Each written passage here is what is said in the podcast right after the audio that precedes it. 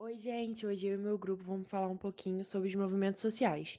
O, o direito de manifestação é assegurado pelo artigo 5º 16 da Constituição Federal de 1988. E nos últimos anos, muitas pessoas saíram às ruas lutando pelos seus direitos e colocando o conceito de movimento social em pauta. Primeiramente, o que são os movimentos sociais? Os movimentos sociais são formados por grupos de indivíduos que defendem, demandam e lutam por uma causa social e política. É uma forma da população se organizar, expressar os seus desejos e exigir os seus direitos. São fenômenos históricos que resultam, resultam de lutas sociais, que vão transformando e introduzindo mudanças estruturais na sociedade. Os sociólogos Marx, Weber e Durkheim veem nos movimentos sociais a sustentação de uma revolução, a institucionalização de um novo poder burocrático e até a maior coesão social, respectivamente. Mas como isso é feito? Ações coletivas são usadas como forma de manifestação, como passeatas, greves, marchas, entre outros. Os movimentos sociais podem ser divididos em dois tipos: conjuntural, que é um movimento que surge devido a uma demanda específica e tem curto prazo, por exemplo, as manifestações sobre o preço da passagem, e estrutural, que é um movimento que quer conquistar coisas a longo prazo, por exemplo, os movimentos que lutam pelo fim do racismo. Outro fato importante é que movimentos sociais podem ser favoráveis ao governo vigente, basta apoiar as mesmas lutas com as quais o governo se identifica. E atenção, movimento social é diferente de manifestação espontânea. Manifestações espontâneas acontecem, por exemplo, em estádios de futebol, quando um grupo grande de pessoas está reunido por um objetivo comum, mas não se conhecem e não defendem os mesmos ideais. Então, como que surgiram no Brasil? No Brasil, os movimentos sociais ganharam força na década de 70 por serem fortes opositores ao regime militar. O movimento estudantil pode ser destacado, pois nessa época grandes manifestações foram organizadas pelos estudantes, como a passeata dos 100 mil, assim como no período da Direta Já e do impeachment do Fernando Collor, nas décadas de 80 e 90.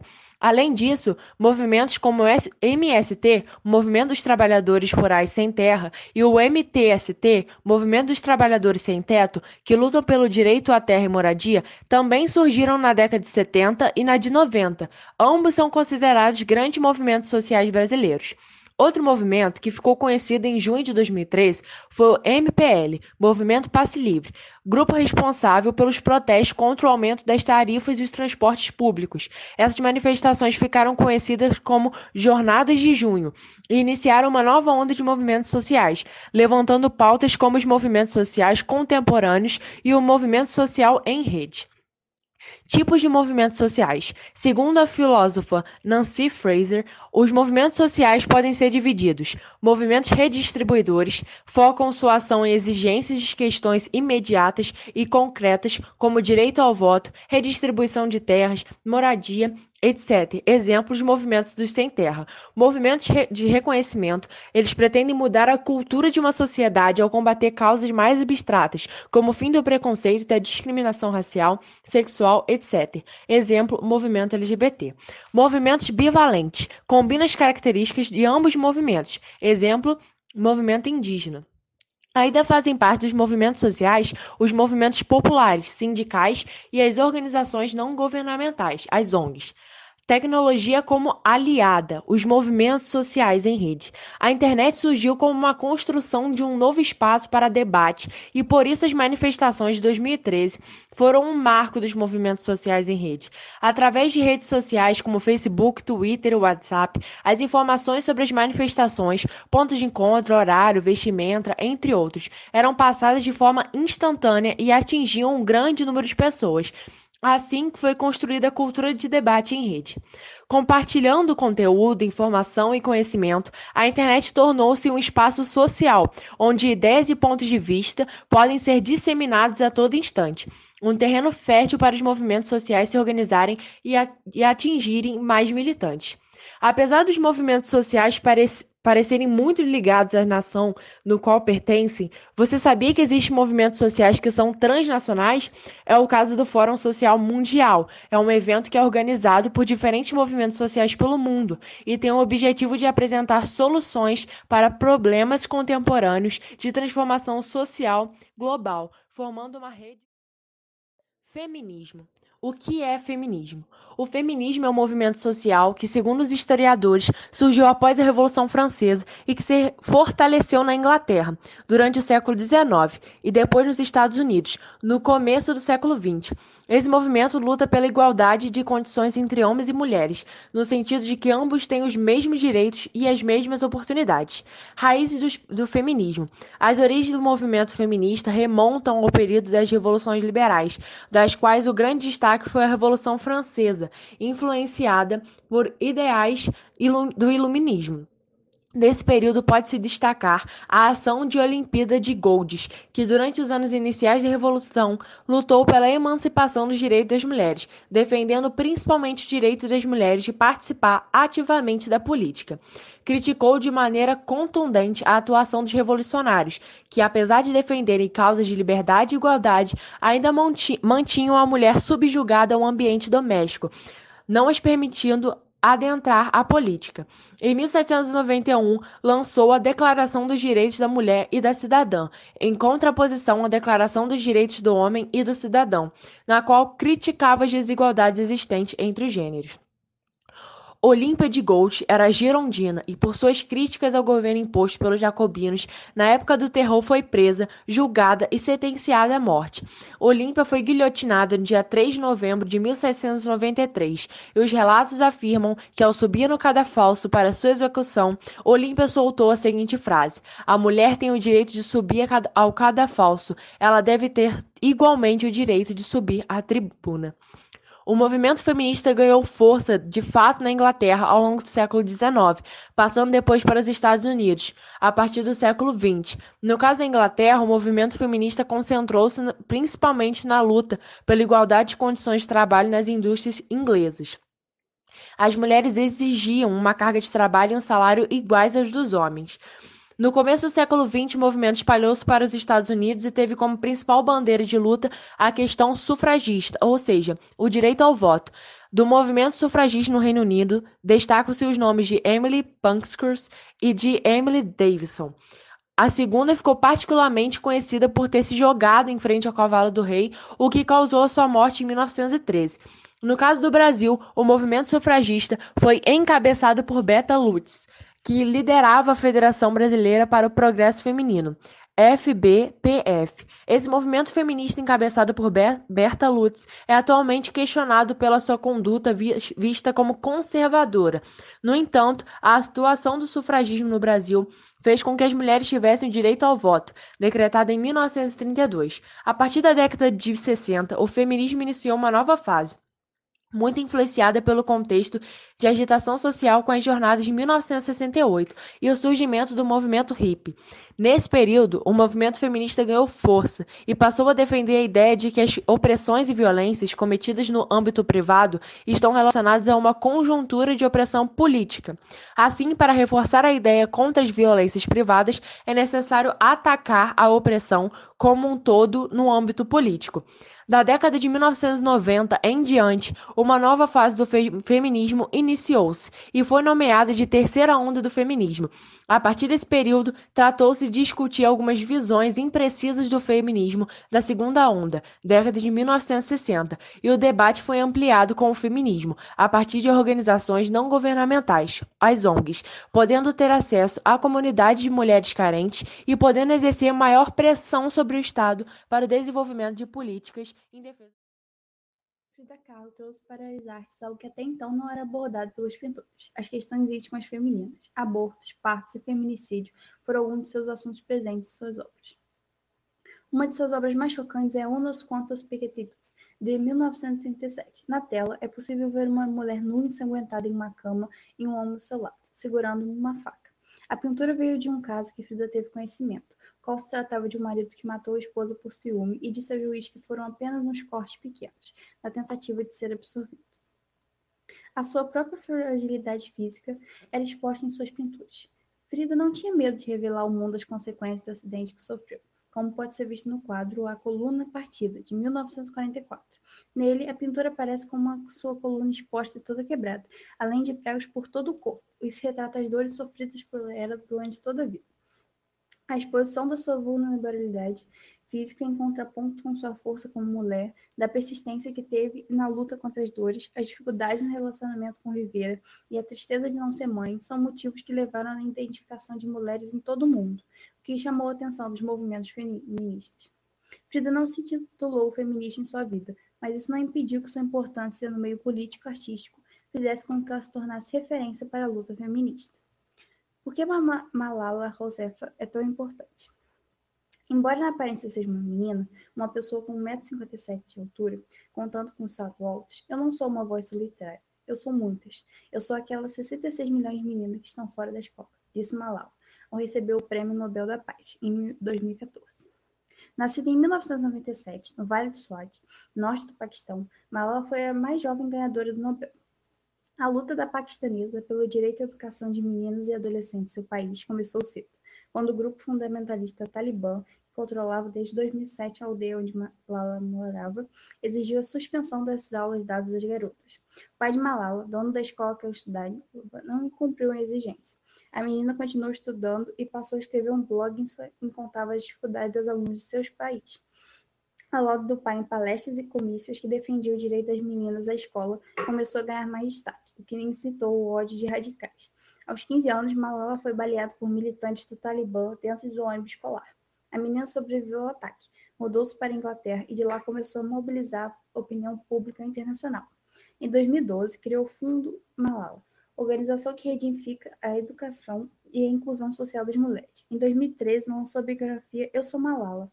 Hoje, menina que não se intimidou com os radicais islâmicos do Talibã e continuou lutando pelo direito de estudar, mora na Inglaterra e segue inspirando pessoas de toda parte, com a bandeira de que uma criança, um professor, uma caneta e um livro podem mudar o mundo. História do movimento LGBT.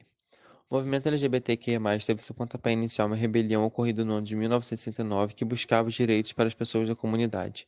Em 28 de junho de 1969, Stonewall Inn, Greenwich Village, Estados Unidos, começou uma revolta que mais tarde ficaria como Rebelião de Stonewall, onde gays, lésbicas, drag queens, travestis e outros membros da comunidade LGBT enfrentavam policiais e iniciam uma rebelião que lançaria as bases para o movimento pelos direitos LGBT nos Estados Unidos e no mundo. Esse episódio é considerado marco zero pelos movimentos LGBT contemporâneo, e por isso é comemorado mundialmente no dia 28 de junho, Dia Internacional do Orgulho LGBT. Violência, uma linha do tempo. Os primeiros registros históricos da homossexualidade datam 1200 a.C. Diversos pesquisadores e historiadores afirmam que a homossexualidade foi aceita em diversas civilizações ao longo da história. Apesar disso, em muitos países os LGBTs foram e ainda são constantemente perseguidos sem proteção de leis, que podem ser omissas, conter prestes ou até mesmo respaldar a violência contra a sua comunidade. Durante a história também tivemos vários casos de penalidade como contra a homossexualidade, sendo a primeira instituída no século XIII e pertenceu ao Império de Gengis Khan, onde a sodomia era punida com a morte. No Ocidente, as primeiras leis anti-homossexualidade foram publicadas em 1533, o Budgery Act e o Código Penal de Portugal.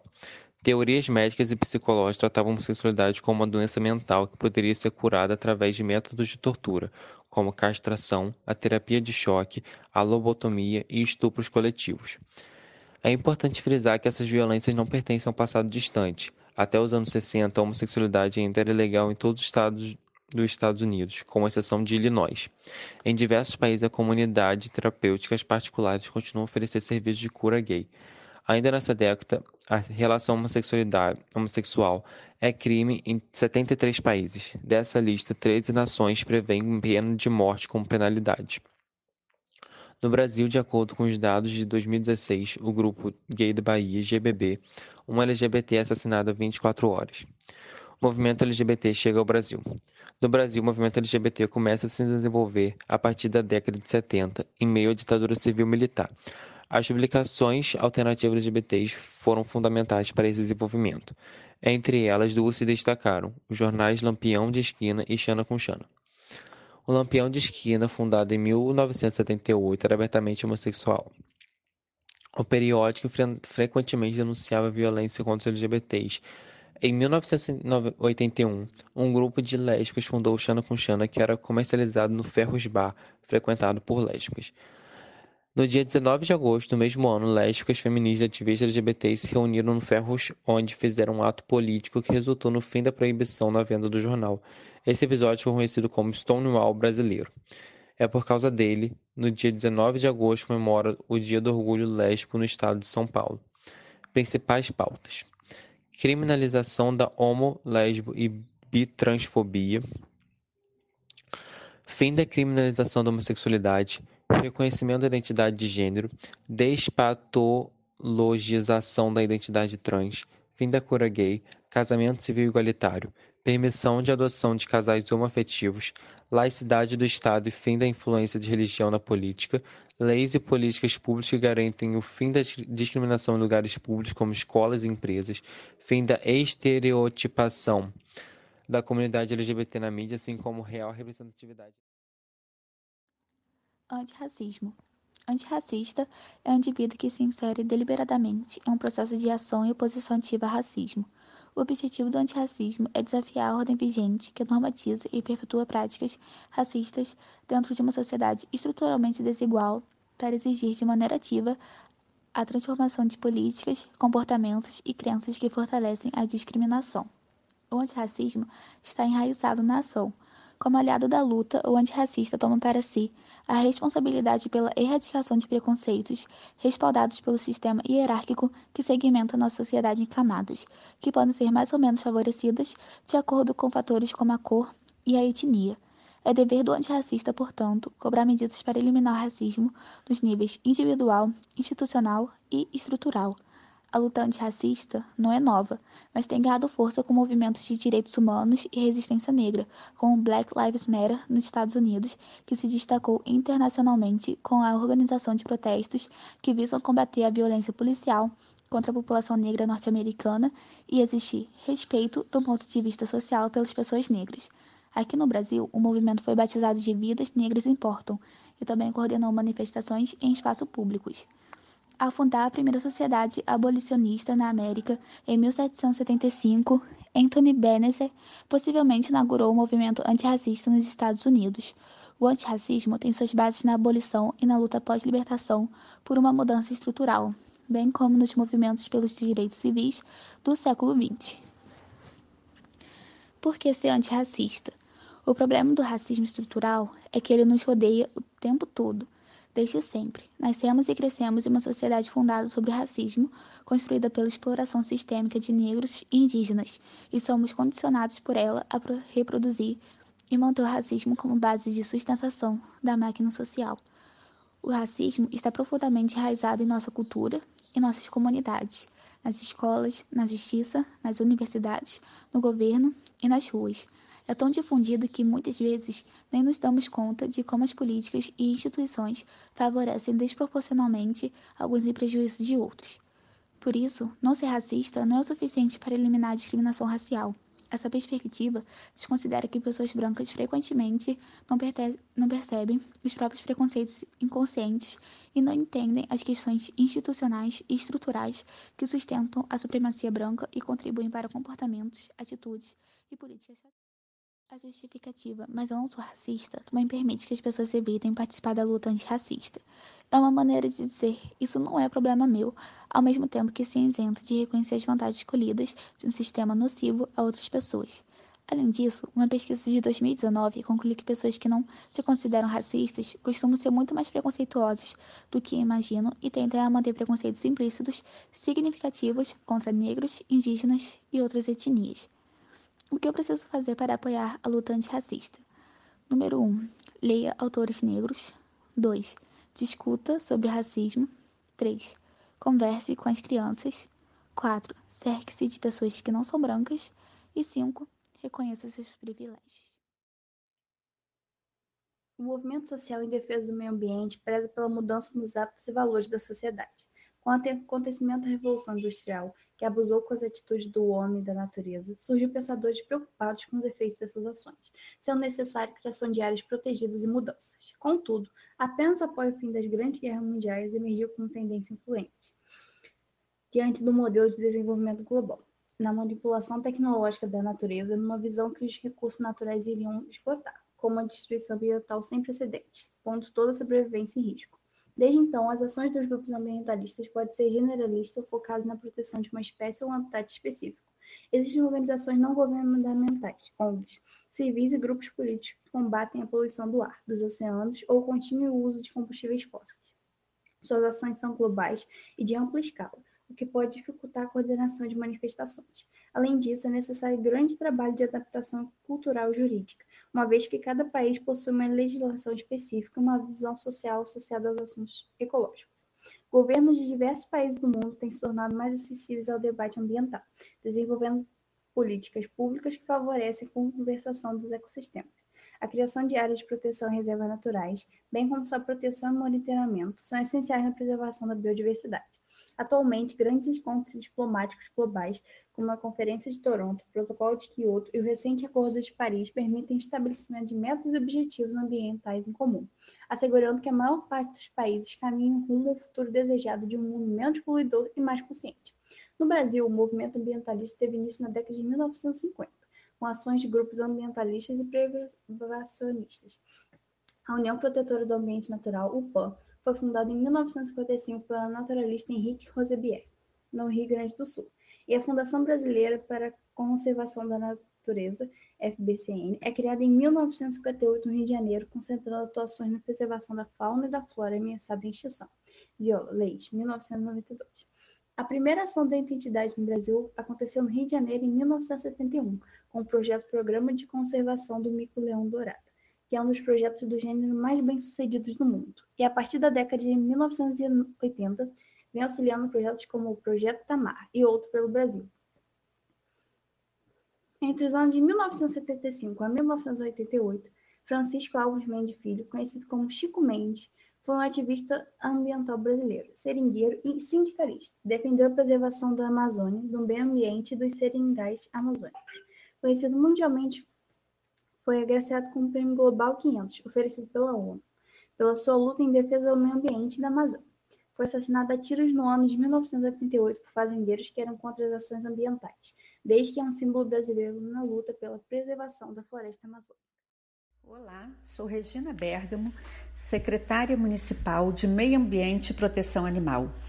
O maior objetivo dos movimentos ambientais é a proteção do meio ambiente, evitar a extinção das espécies animais, como também da flora. As pessoas estão aos poucos tomando consciência da necessidade de proteger o meio ambiente. Ainda temos muito que evoluir nesta questão tão importante e fundamental para as nossas vidas.